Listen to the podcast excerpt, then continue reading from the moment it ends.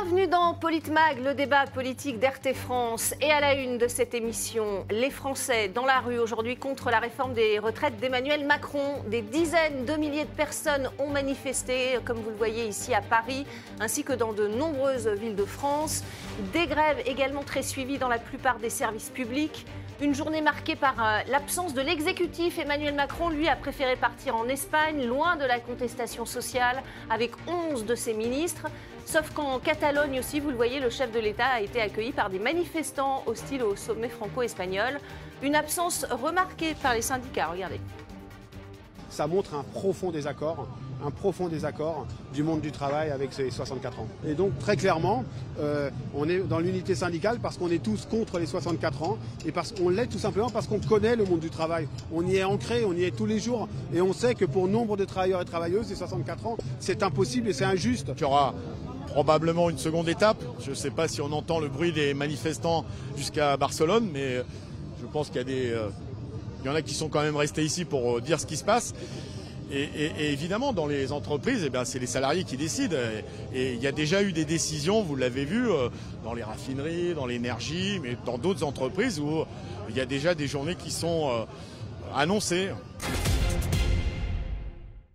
Et pour en parler avec moi sur ce plateau ce soir, nos éditorialistes et chroniqueurs RT France, Didier Maisto. Bonsoir Didier. Bonsoir Magali, bonsoir à tous. François Coq également parmi nous. Bonsoir François. Bonsoir Magali, bonsoir messieurs, bonsoir à tous. Éric Revel. Bonsoir Mesdames, messieurs, bonsoir. Et notre invité ce soir, c'est Nicolas Vidal, directeur de publication de Putsch Media. Bonsoir Nicolas. Bonsoir Magali et bonsoir à vous tous. Merci beaucoup d'avoir accepté notre invitation sur RT France. On l'a vu, très très forte mobilisation aujourd'hui, plus de 2 millions selon la CGT. Euh, Didier Maïsto, un commentaire oui, beaucoup de monde. Hein. Nous étions euh, avec euh, Vous y étiez, tous les trois, François Coq et Nicolas Vidal, dans les manifestations. D'un commun accord, hein, nous nous sommes dit que nous n'avions pas vu autant de monde depuis 2010. C'est dire à quel point, plus qu'en 2019. beaucoup de jeunes, toutes les générations étaient, étaient là. Évidemment, beaucoup de syndicats, mais aussi des gens qui n'étaient pas syndiqués, toutes les, toutes les générations. Ça, on, sent qu'il y avait de la colère, mm. de la revendication et euh, que le peuple ne veut pas lâcher. Quoi. ça, c'est clair. Euh, ça a cristallisé un peu, un peu tout, ce mm. qu'on entend depuis, euh, depuis des mois et des mois. Mm. Donc énorme. Clairement, les Français n'en veulent pas de cette non, réforme. Non, clairement, les, les Français n'en veulent pas. votre, votre sentiment, François? Effectivement, beaucoup de monde.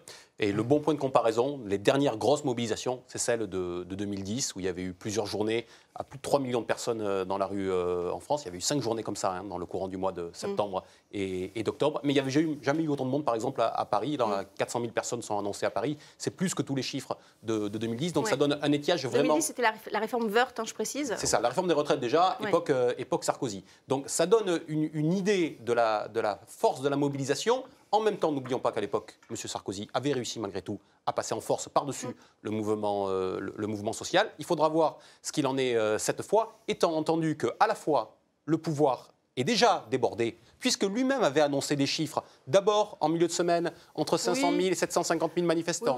Puis hier, entre 600 000 et 800 000 manifestants. Nous sommes largement au-delà cette fois. Mais les syndicats eux-mêmes sont débordés par leur propre base. Ils avaient donné un chiffre qui fixait un objectif autour d'un million de personnes. Nous sommes au-delà, peut-être même au niveau du, double. Il y a donc une force populaire qui traverse la société et qui, pour le moment, s'affranchit des corps constitués. Hum, quel message, Nicolas Vidal, ça renvoie au gouvernement? je suis assez d'accord et c'est pour ça qu'on va en manifestation, pour observer. On connaissait bien mmh. les Gilets jaunes. Et moi, j'y vais surtout. Et ça s'est très bien passé. Ben oui, ça s'est bien passé, mais surtout, ce qui est intéressant, et je suis d'accord avec euh, Didier et François là-dessus, euh, il, y a quand même, il y a quand même pas mal beaucoup de citoyens. Il y avait beaucoup de citoyens là-dessus. Et ça veut dire que finalement, il y a cette idée de dépassement euh, des syndicats, des directions syndicales. Il y a aussi des citoyens aujourd'hui qui ne voulaient plus manifester Mmh. pour les exactions qu'on a vues dans les manifestations. Et là, maintenant, il y a un mot d'ordre, ou du moins une date, un lieu, une horaire. Ils y vont, parce que moi, j'ai pas mal de gens, bien sûr, dans mon entourage aussi, qui me disent qu'est-ce qu'on peut faire, quand est-ce qu'on peut aller manifester? Mmh. Là, c'était l'intérêt d'aller manifester. Et comme ça s'est passé partout en France, on voit bien que j'espère que le gouvernement va ouvrir ses petites mirettes, puisque là, on, se rend bien compte que finalement, les syndicats pourraient euh, être dépassés par une force populaire et aussi, mm. et aussi par même des branches syndicales en région. Mm. On voit d'ailleurs que Bonduel, dans la Somme, est en train de commencer les grèves dès ce soir, et la direction, pour le coup, a même elle fermé la production. Ça veut dire que les gens sur place risquent à un moment donné de commencer des grèves dures, à la différence de ce que dit Philippe Martinez et les autres, en Mm. disant on se reverra dans 10 jours, 15 jours, machin. Oui, alors c'est ce que Je disait pense, euh, voilà. e- e- effectivement Philippe Martinez. Voilà Deuxième étape, Ouais. euh, en tout cas, première étape réussie, et, Éric Revel. hein. Ah bah, c'est incontestable. Double victoire, à mon avis, pour les syndicats. Bon, celle de la mobilisation. Je vais revenir sur 2010 et, le, et la bataille sur les chiffres. Puis aussi, euh, victoire pour les syndicats sur euh, le fait qu'il y a eu quasiment aucun échauffouré dans cette manifestation. Bien sûr. Donc sans doute dû à des services d'ordre euh, syndicaux maîtrisés, à une doctrine de la police aussi, euh, parce que les policiers manifestaient aussi. hein, euh, Bien sûr. euh, bon, tout ça a fait que c'est un succès en termes de mobilisation et un succès en termes de, de calme. Maintenant, je pense qu'on peut faire la comparaison avec 2010. Alors, je vais la faire jusqu'au bout, la comparaison, parce que François l'a un peu euh, euh, a esquissé. La comparaison, alors le chiffre du 12 octobre 2010, c'était 3 millions d'après la CGT ou les syndicats et 1,3 million d'après le ministère de l'Intérieur. Euh, on peut comparer, mais ce qui est vrai, c'est que, euh, et c'est le principal point d'achoppement aujourd'hui de, de cette réforme pour les syndicats, c'est le passage de 62 à 64 ans. Eh bien, à l'époque, c'était de 60 à 62 ans en 2010, et effectivement, la réforme est restée sur la table, et Sarkozy est passé quand même en force, au-delà du fait qu'il y avait aussi une très forte mobilisation, des mouvements sociaux, des grèves perlées, qui ont là, duré ça- pratiquement deux mois hein, Oui. en 2010, hein, Oui. qui, ont, qui ont duré pratiquement euh, deux mois. Mm. Alors, euh, bon, ça c'est sur la table. Il y a une réunion tout à l'heure de l'intersyndicale pour voir quel, euh, ce, qui, ce qui va, ce Mm. qui va faire. Maintenant, le vrai sujet de basculement, je suis d'accord avec vous, euh, au-delà de- du succès euh, syndical, c'est de savoir si le secteur privé, le secteur Mm. Oui, privé au sens question, large, rentre ou pas dans euh, ces débrayages, euh, des grèves, etc. Mm. Et si c'est le cas, alors à mon avis, ça posera un problème au président de la République. D'autant plus qu'il était euh, en. Espagne, d'autant plus qu'il a fait une déclaration Oui, pour dire. Oui, mais si vous voulez, en, en- en 2017, lorsqu'il a été élu et qu'il s'est précipité à Mm. Berlin euh, pour euh, se présenter, il avait expliqué qu'il avait bien compris la leçon et qu'un président de la République, ça ne devait pas aborder les sujets nationaux Oui. euh, à l'étranger. Bon, une fois de plus, il revient sur sa promesse, ou bien il a compris que tout cela était pris pour du mépris, Oui. et ce qui n'est pas impossible. Et puis, deuxième chose, qui me semble encore Ah, plus grave. faut quand même pas être Non, mais qui me semble encore plus grave, c'est que le ça, hein. ministre de l'Intérieur n'était pas à Paris, il était en Espagne. Oui, il et- était et- également en Espagne. Ils étaient 11. Euh, Enfin, non, mais le ministre de l'Intérieur et le ministre des Transports absolument. faisaient partie du voyage euh, Oui. d'exil de Il y a- il y a que le ministre, euh, du. Travail qui est resté à Paris. c'est- quand même assez particulier. Et on va écouter justement ce qu'a dit Emmanuel Macron euh, de Barcelone, justement. Nous rentrons maintenant dans le temps de la proposition du gouvernement.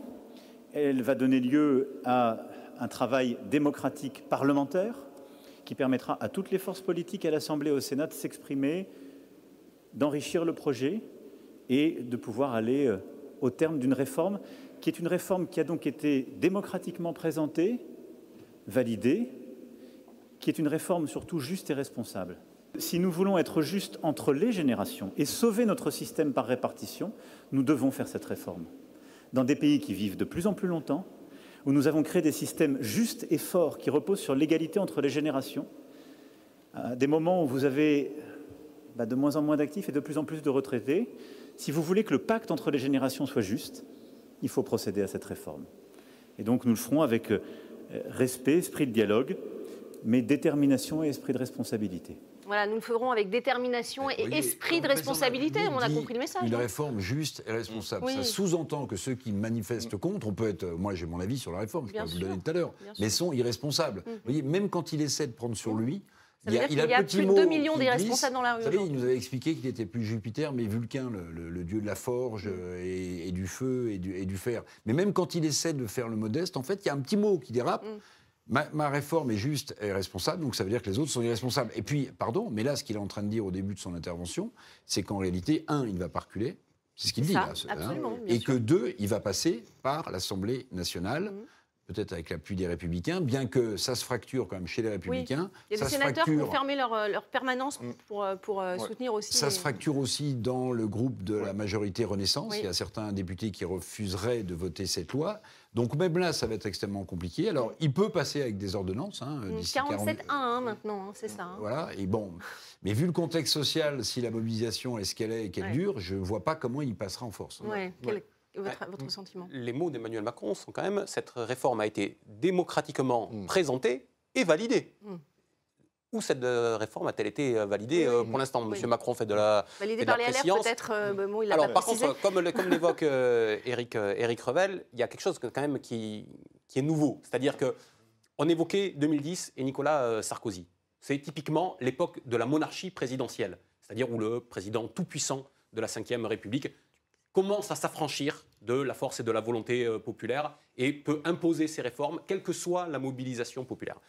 Là, on voit que quand on rajoute à la monarchie présidentielle, qui reste et qui demeure, le fait nouveau, qui est celui de la démocratie minoritaire, mm. le fait que le président et, et, son gouvernement ne sont pas majoritaires au sein de l'Assemblée, on voit que ça crée un point de, de, fragilité et que la monarchie présidentielle elle-même se trouve affaiblie par ça et ne pourra peut-être plus avoir recours aux mêmes pratiques que ce qu'a fait euh, monsieur, monsieur, Sarkozy en, 2010. C'est-à-dire que ce qu'espérait le président de la République, c'était de pouvoir opposer une légitimité de la représentation nationale à la légitimité populaire qui pourrait s'exprimer euh, dans la rue. Eh bien là, peut-être que finalement, la force de la mobilisation populaire fera reculer les forces représentatives et fait que M. Macron n'aura peut-être plus cet argument-là à, nous opposer. Absence égale indifférence, le fait d'être à Barcelone euh, bah, C'était une volonté affichée de mépris, surtout avec euh, le ministre de l'Intérieur et le ministre des Transports en disant il se passe des choses en France, c'est pas important, j'ai ma calendrier, j'avance. Je prends tous mes ministres avec moi. Sauf que, euh, effectivement, il y a un hiatus, il y a une antinomie, il y a un contraste entre cette force affichée, ce mépris, ce dédain, et la façon qu'il a de s'exprimer. Il cherche un peu ses mots, ce qui n'est pas souvent son cas. Il fait une, erreur de, vocabulaire. Ces pays qui vivent longtemps, c'est pas les pays qui vivent longtemps, c'est les populations qui vivent longtemps dans des pays éventuellement. Mm-hmm. Et puis il a ce ton euh, un, peu enfantin, de curé qui veut se faire pardonner. Il parle comme ça. Mm. Vous comprenez, c'est démocratique. On voit bien que quand même ce qui le domine, c'est une espèce de peur, de, il ne veut pas apparaître arrogant. Et d'ailleurs, tous les éléments de langage et la façon de se comporter des différents ministres qui ont été parfaitement briefés, c'est mm. on entend, on écoute, on accompagne, c'est démocratique, c'est de l'équité, c'est de la justice sociale. c'est de la justice. Alors qu'on a entendu euh, tout cet après-midi euh, le mot injustice, il est revenu beaucoup dans, dans, la bouche des, personnes. Regardez, il y avait même des primo-manifestants, des, des manifestants qui manifestaient pour la première fois de leur vie. Écoutez-les. C'est la première fois. Et euh, là, je trouve que c'est une bonne occasion. Il y a, il y a du monde qui motive. Euh, alors je me dis qu'il faut y aller quoi, pour les retraites. Il va falloir continuer à lutter comme ça euh, toutes les prochaines années. Il ne faut pas laisser passer. Là, je trouve que c'est exagéré. C'est.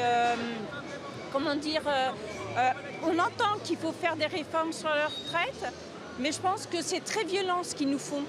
Et c'est plus tolérable. On a déjà les augmentations, le coût de la vie qui euh, on ne peut plus, on n'y arrive plus parce que nous, nous faisons partie des salaires moyens, donc ceux qui sont le plus taxés. Alors, euh, je ne sais plus comment il faut faire. Nicolas Vidal, vous les avez vus, ces, primo-manifestants? Je l'ai dit à même production, Magali. Des jeunes, des femmes, des, classes moyennes, voilà, bien sûr, ce qu'on ne voyait pas habituellement. Vous avez un déclassement vous avez eu le déclassement pendant les Gilets jaunes, qui était pour moi les lanceurs d'alerte de la mondialisation sauvage. Mm. Et maintenant, avec cette réforme des retraites, cette inflation, cette trahison de nos élites, notamment sur le marché de l'énergie, et j'aimerais aussi qu'on parle de Bruxelles, parce que c'est Bruxelles, qui les commanditaires de cette réforme, c'est Bruxelles, il faut quand même pas bien tout à fait, il y a une petite, euh, une petite nuance. Hein. Euh, c'est l'État français qui a dit que ce serait une condition pour le plan de relance, donc ils se sont tirés une balle dans le pied. Oui, effectivement. effectivement. maintenant, ça devient, une condition. ça devient une condition. Je sais que dans les médias mainstream, on nous dit que ça n'a rien à voir, ça a à voir complètement. Oui. Complètement, parce qu'il faut, faut, simplement lire les traités, en fait. Mais sais que c'est pénible, mais il faut les lire.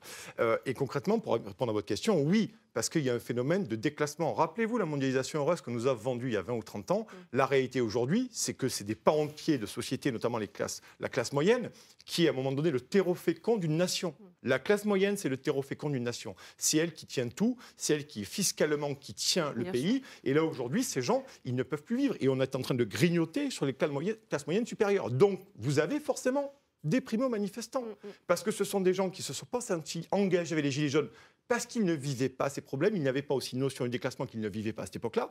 Maintenant, le, déclassement, il est dans le frigo. Mm. Le déclassement, il est à la pompe à essence. Le déclassement, il est dans l'inflation. Donc, vous avez des primo-manifestants. Et ça, Emmanuel Macron, et sur la notion de démocratie, j'aimerais quand même réagir là-dessus. Emmanuel Macron est élu d'accord, avec 38,5 euh, des inscrits au second tour, d'accord euh, A-t-il hein, fait campagne, Emmanuel Macron? Je ne me souviens plus qu'il ait fait campagne, non? Qu'il ait justifié son bilan économique. Des retraites. Voilà. Ouais, il a fait surtout beaucoup sur la transition écologique, il n'en a pas du tout parlé, et ensuite il s'est retrouvé avec une majorité ultra relative à l'Assemblée. Donc je veux dire que quand on nous sort l'élément de langage euh, de l'Élysée, voire de McKinsey, sur c'est démocratique, c'est démocratique, on va voir. C'est irresponsable. On va voir, on va voir, on va voir. Jérôme Rodriguez aussi était parmi les manifestants, regardez ce qu'il a dit.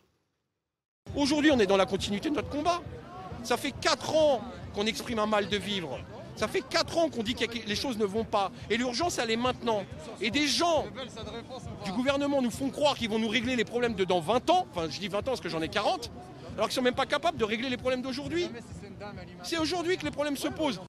Voilà, on, on voit, Didier Maïsto, hein, euh, les gilets jaunes, les classes moyennes, les primo-manifestants, euh, les jeunes, les enseignants aussi très mobilisés, et beaucoup de jeunes, vous, vous, vous l'avez constaté vous-même dans Beaucoup, beaucoup. dans Moi, j'étais étonné, surpris, et de très jeunes, hein, euh, des lycéens même. Des hein, lycéens. voilà, beaucoup de, beaucoup de très très jeunes qui, qui manifestaient, qui étaient là.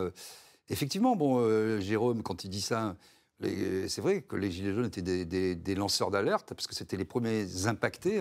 Les Gilets jaunes, c'était finalement des travailleurs, mais les travailleurs pauvres. Mm. C'était même pas la classe moyenne, c'était vraiment euh, les premiers de cordée, comme, de corvée, comme on les a euh, appelés, et ils avaient alerté. Aujourd'hui, les, les nouveaux gilets jaunes, c'est la classe moyenne? Ben, moi, Enfin, j'avais Elle dit- est large, la classe Non, mais moyenne. hein, la j'avais classe dit- moyenne euh, Non, mais vous rapp- bas, si je puis dire. rappelez-vous, mais- je l'ai rappelé ici il y a, il y a quelques jours, j'avais dit euh, il y a deux ans, un jour ou l'autre, tout le monde sera- finira par être gilet jaune. Parce que quand on manifestait, euh, on a beaucoup filmé avec euh, Nicolas, on a suivi tous les actes, il y avait beaucoup de gens euh, en bas de l'échelle, hein, dans les salons de thé, dans les cafés, dans les merceries, dans les drogueries, qui nous regardaient, qui baissaient la devanture, qui maugréaient, qui faisaient des mous un peu comme ça, désolés. Oh là là, on ne peut pas travailler, c'est samedi, encore un samedi. Et, moi, je disais, mais si, vous n'êtes pas solidaire là, c'est vous qui allez, qui, qui allez être touché bientôt. Et aujourd'hui, qui est touché? Les médecins, il y a plus de, les médecins, ils sont dans le même cas, le personnel hospitalier qui avait déjà manifesté à l'époque, les petits commerçants, les bouchers, les charcutiers, euh, les boulangers, tout ce qui fait effectivement le tissu, le tissu français, parce que la France est un pays de très petites entreprises, d'artisans et de commerçants. Tous ceux qui ne peuvent pas s'enfuir, qui ne peuvent pas s'exiler, qui ne peuvent pas exporter, qui sont prisonniers dans leur propre pays et qui Euh, ne peuvent pas épargner et pour cause. François, vous voulez ajouter quelque chose? Non, moi maintenant la question qui, qui se pose, c'est-à-dire que là, le, le décor est posé. Voilà, Oui. on sait où on en est. Oui, oui. On sait crois Paris avait gagné. besoin que ça commence. Tout le monde était dans l'attente. Ça a pris du temps, ça a pris plus de temps que prévu avec le différé qu'il y a eu dans l'annonce de cette réforme. Maintenant, on y est. Mm. La question, c'est comment le combat va-t-il se mener Ouais. aujourd'hui Va-t-on à la confrontation avec l'exécutif ou est-ce qu'on va rester sur un- une espèce de discussion perlée à coup de journée de revendication, un coup un mardi, un coup un jeudi S'il y a du vent dans le dos, peut-être que ça sera un samedi. Ouais. Il faut Ou déjà qu'ils est-ce soient que- d'accord sur euh, ou la est-ce qu'à un moment donné, euh, ben, les actions vont partir peut-être plus de la base, vont gagner le secteur euh, privé Dans le secteur public, certains vont prendre des, des initiatives pour sortir des cadres préétablis. Moi, ma conviction, c'est que si on reste dans ce qui est convenu, le pouvoir saura gérer comme il a su gérer Bien euh, sûr. jusqu'à présent, avec l'aléa euh, de, la, de, la représ- à l'aléa de la Est-ce représentation. que, près. est-ce que cette mobilisation est une bonne nouvelle pour la suite, Éric Revel, sachant qu'il n'y a pas eu d'échauffourée Donc finalement, les, les Français seraient peut-être Mhm. plus enclins. à- en, en général, les suivantes sont. sont- sont- on- il y a davantage de personnes dans, dans ces manifestations ou pas par rapport aux Euh, précédentes? Oui, oui, oui. Euh, alors, euh, il y a la question de la durée de la- Oui.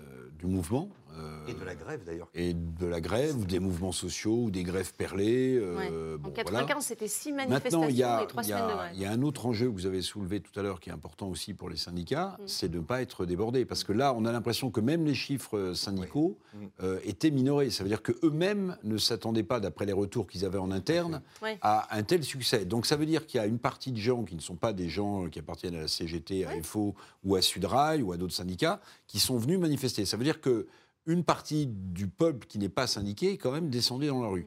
Et ça, alors c'est un danger évidemment pour le, pour le gouvernement, mais c'est un danger aussi pour les syndicats. Parce qu'au bout d'un moment, euh, je ne sais pas si, ce que ce qu'annonceront, euh, ce que va annoncer la- la- l'intersyndicale tout à l'heure sur Ouais. la poursuite de la grève, est-ce que c'est le retrait total de la réforme ou euh, ils sont prêts à transiger sur 61 Là, ils ans ou j'en sais rien. force, ouais. Mais après, il faut, vous savez, c'est.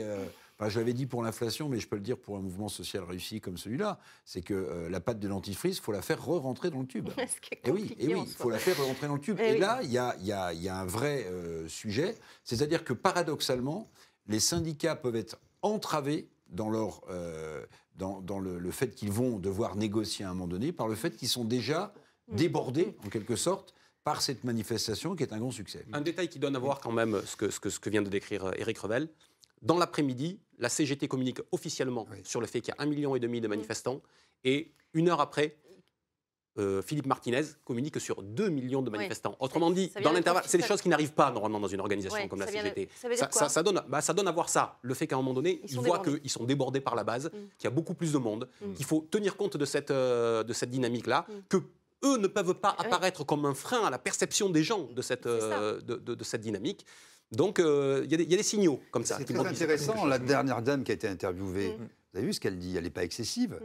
Elle dit simplement euh, C'est trop. la réforme, euh, pourquoi pas On peut, on peut discuter, on peut comprendre. trop, il y a une Mais là, c'est trop. On peut Voilà. plus, on peut plus payer, on peut plus vivre, on peut, Mm. on peut plus euh, prendre notre essence, on peut plus consommer, on peut plus faire nos courses. C'est ça le- la, la Vous véritable. savez, ce qui a manqué énormément, je trouve, ça n'aurait pas empêché que ces mesures soient mises sur la table, c'est que euh, avec cette réforme, le gouvernement et le président de la République développent une vision de, euh, de société.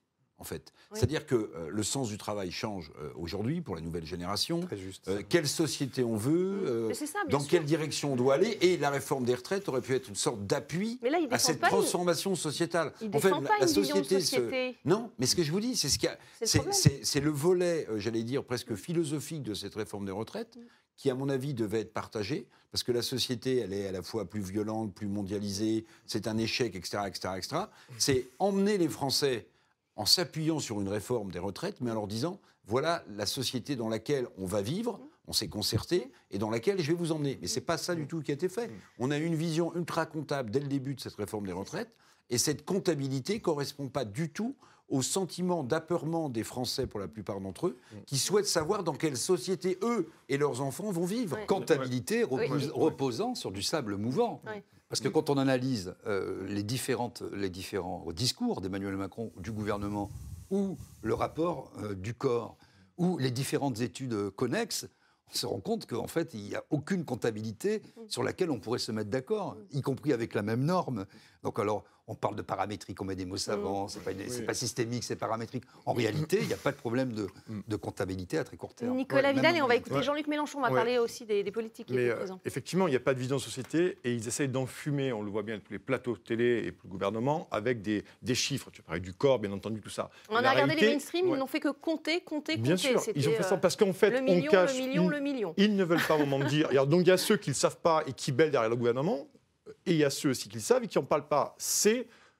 C'est Bruxelles, c'est les semestres européens, c'est les réformes structurelles. Rappelez-vous ce qui s'est passé en Grèce en 2015. Ils ont liquidé la Grèce. Et la réalité de ce qui se passe aujourd'hui, c'est que sur la réforme des retraites, la réforme de l'assurance chômage, sur la baisse des dépenses de santé qui touche nos hôpitaux, c'est ce qui est en train d'arriver en, est arrivé en Grèce en 2015. Donc il y a pas, on est toujours face à une idéologie. Il n'y a pas de discussion possible, pas d'argumentaire possible, parce qu'on est face à un bloc de granit idéologique qui passera par la violence euh, d'État dans les déclarations. Je finis là-dessus. Là, Aurore Berger qui n'arrête pas de répéter en permanence. De toute façon, vous pouvez faire bien ce que vous voulez. Cette réforme, elle passera. Mm. Face à des déclarations comme ça, euh, on voit bien, à un moment donné, euh, l'état d'esprit de ce gouvernement qui ne réagit qu'à Bruxelles et à Ursula von der Textoleyen. Voilà, c'est tout. On va écouter Jean-Luc Mélenchon. Pour lui, la, la première bataille est gagnée, regardez.